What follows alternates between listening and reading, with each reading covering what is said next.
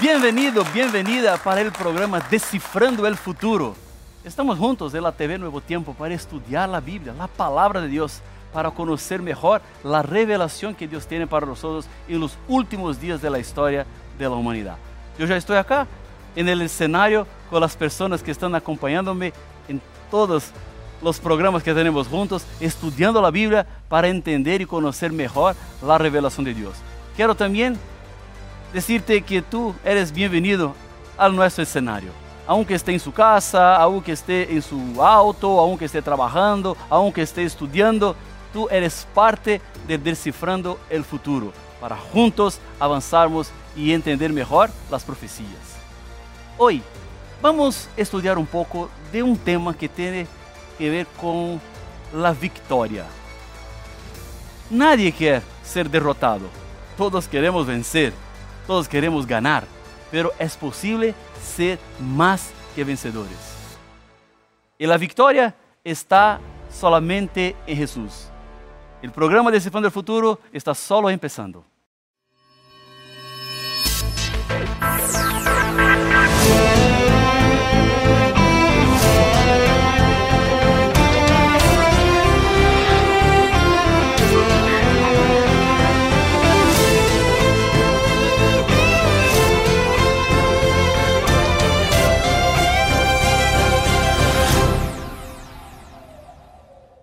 Estamos de vuelta. Vamos en este momento a hablar un poquito de un estudio de la Biblia de manera muy especial. La Nuevo Tiempo siempre ha creado nuevos estudios bíblicos para que tú tengas la oportunidad de aprender de manera diferente la revelación de Dios, para conocer con temas diferentes, con una temática completamente diferente. Yo tengo en mis manos el estudio En Busca de la Verdad. Ese estudio es un estudio que tú puedes tenerlo ahora. ¿Cómo es posible tener el estudio de la Biblia? Ese estudio en manera particular. Hay dos maneras. Primeramente por WhatsApp. Envíanos un mensaje para el número más 55 12 98 100 1460. O tú puedes entrar en el sitio estudialabiblia.com hay ese estudio en busca de la verdad, hay otros estudios también. En su pantalla hay un código QR, si tú apuntas la cámara de su celular, va a ser llevado directamente a nuestro sitio donde tú puedes descargar directamente en su computadora o en su celular para que tenga el estudio. Y otra cosa más, por favor, no quede solamente contigo el estudio, comparta con otros, comparta el enlace del programa Descifrando el Futuro invita a sus amigos, sus vecinos, personas de su familia, para que puedan también aprender más de la revelación. Yo estoy muy contento de ser parte de esta familia ahora del Descifrando el Futuro, de poder entrar en su casa, de poder hablar contigo, de poder abrir la Biblia y juntos encontrar la esperanza que Dios ha dejado para toda la gente. Vamos al tema de hoy. Todos tenemos una lucha interior. ¿Ya paraste para pensar cómo es difícil hacer lo correcto y cómo es fácil hacer lo incorrecto? Parece que estamos en error sin hacer nada. Y es así mismo, porque el ser humano naturalmente es un pecador. Y si el ser humano naturalmente sigue sus inclinaciones o pasiones personales, va a alejarse de Dios poco a poco, siempre. Para cumplir la voluntad de Dios, para obedecer a Dios, es necesario un esfuerzo personal, es necesario una carga que viene en su espalda. Pero si tú no quieres obedecer a Dios, es solamente no hacer nada, y va a ser llevado por por los vientos que están en el mundo. Ahora, hay una cosa que tú necesitas saber. Dios nos dejó la Biblia y creemos que la Biblia es la revelación de Él. Dios envió para nosotros la Biblia. Fueron personas que escribieron, es verdad, humanos escribieron la Biblia, pero no escribieron sus propias palabras. Escribieron las palabras que vinieron de las manos de Dios, la idea que Dios reveló. Por eso el contenido central de la Biblia es la revelación de Dios. Son los planes de Dios para la humanidad. Pero hay personas que pueden mirar la Biblia, y esa Biblia que tengo es grande, tiene muchas páginas. Y pueden mirar así, pastor, la Biblia, vea el tamaño que tiene la Biblia. Hay muchas cosas en la Biblia. Son muchas páginas en la Biblia. ¿Cómo yo puedo ser fiel a toda la Biblia? Son muchos detalles que tienen que ver con nuestra vida. Son muchos detalles que tienen que ver con nuestra existencia. ¿Cómo yo puedo acompañar toda la Biblia? Vivir de acuerdo con la Biblia, vivir de acuerdo con la revelación de Dios. Vea, es importante que un punto sea considerable en este momento. Hay que considerar que cuando Dios nos pide alguna cosa, Dios también acompáñanos para que podamos ser fieles, para que podamos obedecer. No es solamente pedir, es también apoyar, ayudar. Dios da también fuerzas para que podamos vivir de acuerdo con su voluntad. Hay un texto en la Biblia. Yo quiero invitarte a abrir en el libro de Judas. Está al final de la Biblia. Este libro de San Judas es un libro pequeño. Tiene un solo capítulo. Es el libro que está antes del Apocalipsis. Ese, ese Judas no es el mismo que entregó Jesús a la muerte, es el otro. Y acá encontramos un versículo que presenta-nos la idea que quiero compartir con ustedes. Capítulo 1, versículo 24 de San Judas. Está así, aquel que es poderoso para guardaros sin caída y presentaros sin mancha delante de su gloria con gran alegría. El texto de la Biblia está diciendo que Dios tiene poder para que nosotros podamos estar limpios de nuestros pecados, de nuestros errores, aunque seamos pecadores. Eso no es una disculpa para pecar. No es una disculpa para que tú continúes en el, proceso de equívocos, en errores, de rebelión contra Dios. Es solamente el texto que está diciendo que nosotros no estamos luchando solos. Dios puede ayudarnos para que nosotros vivamos una vida de acuerdo con su voluntad. Es completamente diferente de decir, no puedes hacer eso, solamente puedes hacer eso. Dios no está solamente diciendo, Él está ayudando. Tú debes hacer eso y yo voy a ayudarte a hacer eso. Tú no debes hacer eso, pero yo voy a ayudarte para que no hagas eso. Es una responsabilidad compartida que Dios tiene con la humanidad. Es una responsabilidad que Dios comparte con nosotros seres humanos. Entonces cuando yo veo la palabra, cuando yo miro la, revelación, cuando yo, entiendo que debo vivir o cómo debo vivir, yo tengo un soporte especial de Dios que pone su mano para llevarme. Y así camino con seguridad. Yo sé que no camino solo. Yo sé que nunca estaré abandonado por Dios siempre Él estará conmigo. Siempre Él va a apoyarme. Por eso Él pide y ayuda. Él pide y da el soporte. Ahora, el ser humano, lejos de Jesús, estará perdido para siempre. Solamente con Dios es que el ser humano puede encontrar la salvación. Solamente en Jesús es posible tener la salvación. Eso está en Hechos, capítulo 4, versículo 12. Vamos al libro de Hechos, capítulo 4, versículo 12. Eh, vamos, Hechos ahí, 4, 12. Vamos a la lectura del texto de la Biblia. Está así. Y en ningún otro hay salvación porque no hay otro nombre bajo el cielo dado a los hombres en que podamos ser salvos. Amén. Jesús es el único que puede salvar al ser humano. El único. Encontramos en Apocalipsis, capítulo 4 y capítulo 5, una visión que tuvo Juan del trono de Dios. Juan llegó en un momento en el cielo donde tenía una, una situación.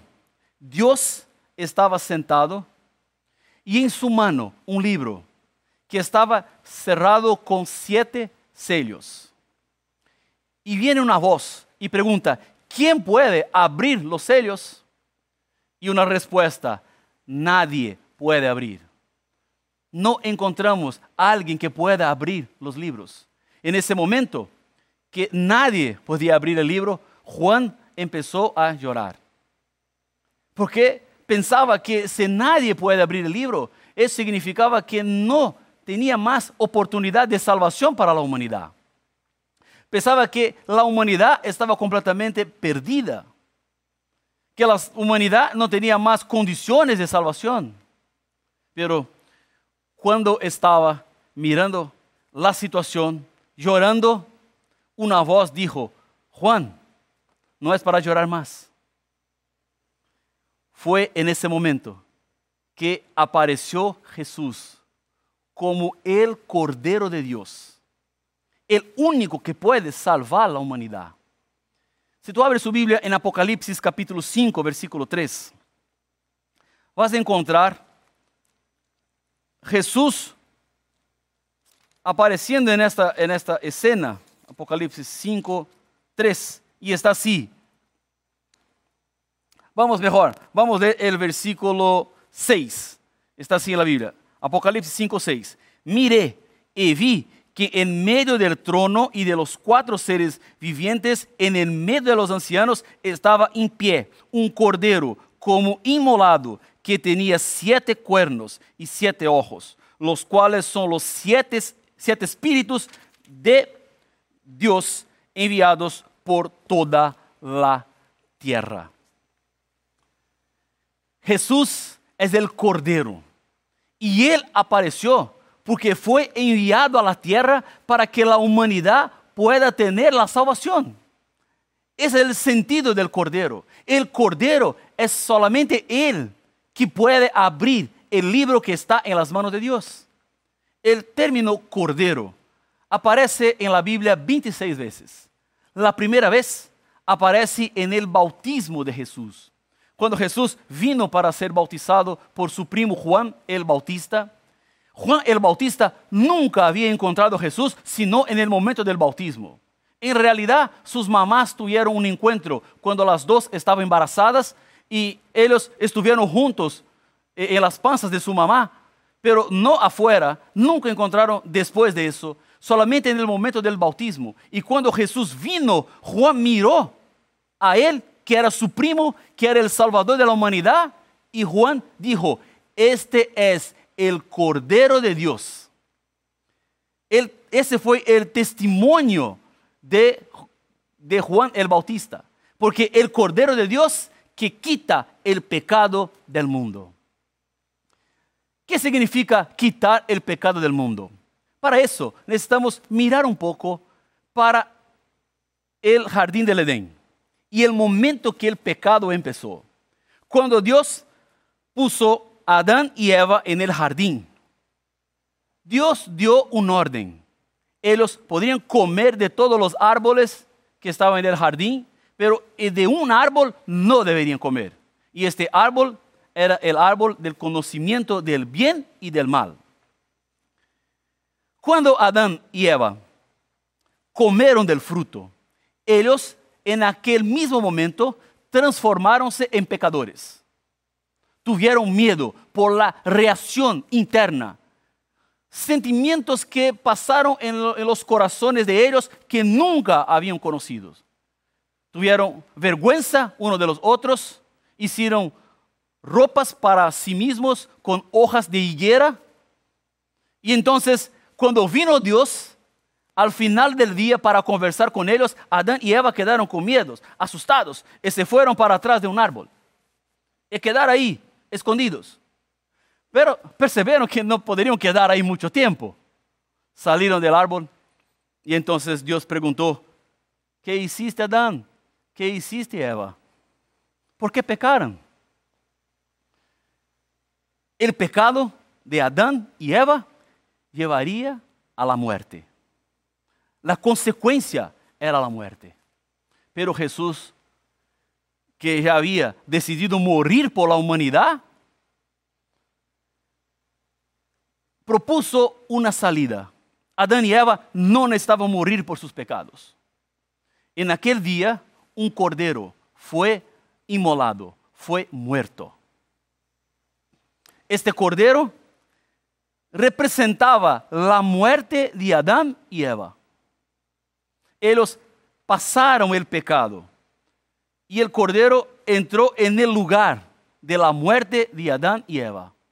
Eso debería pasar en la humanidad hasta el día que el Hijo de Dios, Jesús, vendría a la humanidad. Viviría como un ser humano. Crecería como un ser humano. Soportaría las tentaciones como un ser humano.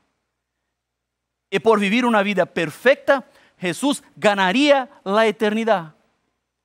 Y la humanidad ahora en la victoria de Cristo puede alcanzar su victoria personal. Nosotros hoy no necesitamos más matar un cordero. Porque en realidad, para mí, sería muy difícil matar un cordero. Yo tengo dificultades para matar una hormiga. Sería mucho más difícil, mucho más complicado matar un cordero, que es un animal manso, es un animal bueno. ¿Qué malo hace un cordero para las personas? Y fue ese animal que Dios eligió para demostrar cómo el pecado es violento, cómo es fuerte, cómo es brutal, cómo el pecado provoca heridas en el corazón de Dios, cómo Dios mira para la situación del pecado.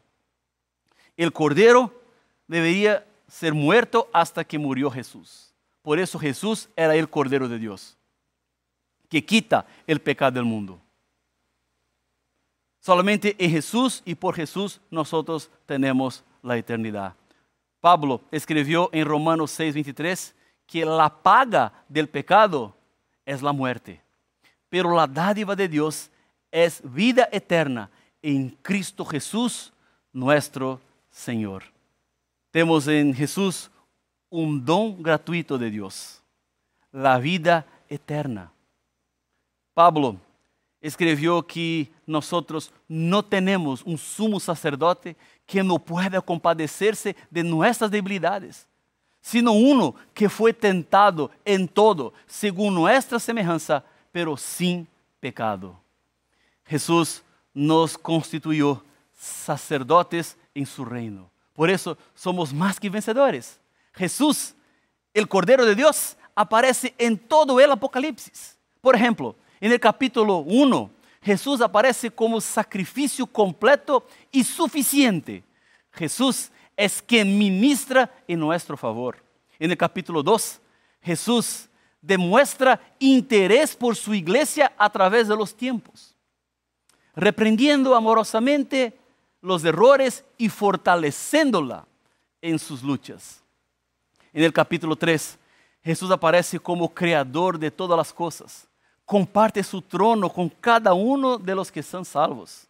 En el capítulo 4 y 5, Jesús aparece como cordero muerto desde la fundación del mundo. Jesús es el centro y la razón de toda adoración. En el capítulo 6, Jesús aparece como el gran líder de la iglesia que salió victorioso y para vencer.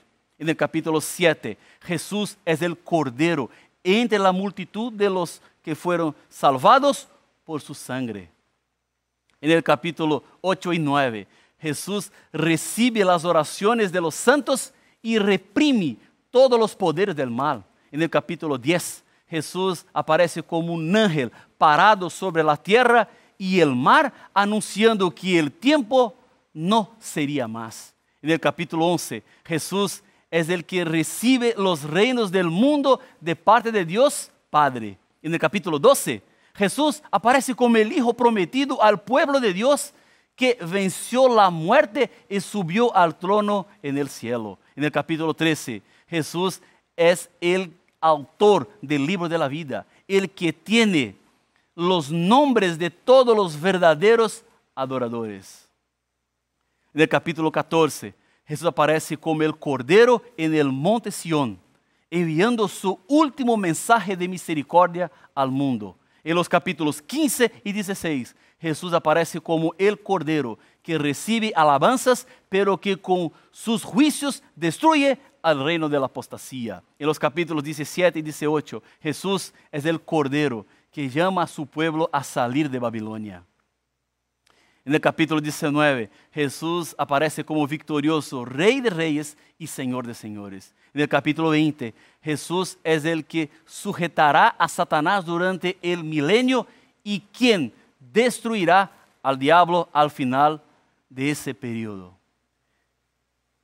En el capítulo 21, Jesús aparece como el recreador del mundo, una vez más sin pecado, que enjugará las lágrimas de todos los ojos. En el capítulo 22, Jesús aparece como el juez que da la recompensa final y envía la última invitación a los moradores de este mundo perdido que camina hacia la destruição. Eu vejo na Bíblia um Jesus que é eterno. Um Jesus que decidiu morir por la humanidade antes de la creação de la humanidade. Antes que o mundo seja o mundo, Jesus já decidiu que Ele não abandonaria os seres humanos. Por isso, tu não estás abandonado. tú no estás solo, tú tienes Dios. Y si tú tienes Dios, tú no necesitas nada más. Dios es todo para ti. Dios es el punto principal para que tú tengas la victoria, para que tú tengas la eternidad, para que tú tengas la esperanza, para que tú tengas la oportunidad de una nueva vida. Por eso que Jesús vino a la tierra. Tú eres el objetivo principal de Dios. Tú eres la pasión de Jesús. Tú eres una hija, tú eres un hijo muy amado por Dios. Y Dios fue hasta las últimas consecuencias para que tú puedas tener la vida eterna. Hay otro texto de la Biblia. Cuando Jesús está haciendo una oración, vamos a San Juan, capítulo 17, versículo 5. San Juan, capítulo 17, versículo 5. Está así en la Biblia. Una oración que Jesús está haciendo por sus discípulos. Y en esta oración Jesús dejó muy claro que su rol de salvador de la humanidad fue decidido antes de la creación de la humanidad. Antes que el mundo sea mundo, Dios ya tenía decidido por la salvación. Está así. Ahora pues, Padre, glorifícame tú al lado tuyo con aquella gloria que tuve contigo antes que el mundo existiera. Essa foi a decisão de Jesus. Esse foi o plano da salvação. Jesus vino para que nós la oportunidad de la salvación. Ahora, una cosa que me muchas veces toca mi corazón y que quedo triste es porque hay personas que escuchan del mensaje de, del Salvador, que escuchan el mensaje de la Biblia y no aceptan y no deciden. Piensa así, no, no, no debe ser conmigo eso, eso es para otras personas. Yo soy una persona buena, hago las cosas buenas, pago todas mis cuentas, estoy al día con todos los, los credores, con el banco, con las tiendas, no tengo deudas, entonces soy una persona buena. Eso va a ser importante para que Jesús me lleve al cielo. Eh, sí, es importante que sea una persona que viva con honestidad. Es importante que sea una persona que sea correcta en todo lo que hace. Pero no es eso que va a salvarte. Que va a salvar a una persona es la decisión de vivir una vida junto con Dios. Es la decisión de entregar su vida a Dios. Jesús que decidió entregarse antes de que el mundo existiera, es el Jesús que espera ahora su decisión. Es el Jesús que espera el paso que tú vas a dar de fe para entregarse a Él. Porque Él decidió antes para que tú decidas ahora. Para que tú puedas tener la esperanza en ese momento. Antes de que el mundo existiera, Jesús entregó la vida por ti. Y ahora, ¿qué tú vas a hacer? ¿Cuál será su decisión? Yo no puedo entregar su corazón por ti. Solamente tú puedes entregar su corazón. Solamente tú puedes recibir de Jesús la eternidad, una nueva vida. La decisión de Cristo fue la decisión por su salvación. Y nadie necesita perderse. Nadie. ¿Escuchaste? Nadie. El plan de la salvación es el plan de Dios para llegar más cerca de ti, para llevarte al cielo. La vida de Jesús no fue una vida donde todo ya estaba cierto en la Biblia y no podía pasar nada equivocado. No, no, podría pasar alguna cosa equivocada. Jesús como ser humano podría sí tener pecado, pero Jesús no pecó. Jesús vivió una vida correcta. La vida de Jesús fue una vida perfecta y ahora Él puede cambiar. Mi pecado que me lleva a la muerte, yo envío para Jesús. Y la vida eterna que Él ganó porque vivió una vida sin pecado, Él ahora regala para mí, ser humano. Y tú puedes decir así a mí, pastor, ese, ese es, un, un cambio que no es justo. Porque ¿cómo yo puedo enviar muerte a una persona y recibir vida? Sí, es verdad, no es justa. Pero cuando nosotros entendemos el plan de la salvación, reconocemos que ese es el único camino. Porque si Jesús no morir por sus pecados, ¿sabe quién debe morir por sus pecados? ¿Sabe quién? Tú mismo. Sí, tú mismo. Jesús puede morir por sus pecados. Pero eso necesita de una decisión. Eso necesita de que en ese momento tú cierres sus ojos conmigo y vamos juntos a orar para confirmar su decisión. Gracias Señor, porque nosotros tenemos en su palabra la revelación y también tenemos las indicaciones de cómo debemos vivir en este mundo. Reconocemos que Jesús es el nuestro Salvador. Reconocemos que Jesús está a nuestro lado y que decidió morir por nosotros para que tengamos la esperanza. Quédate, Padre, con cada hijo, con cada hijo que en este momento está orando conmigo. Que las bendiciones del cielo estén con nosotros hoy y siempre, en nombre de Jesús. Amén.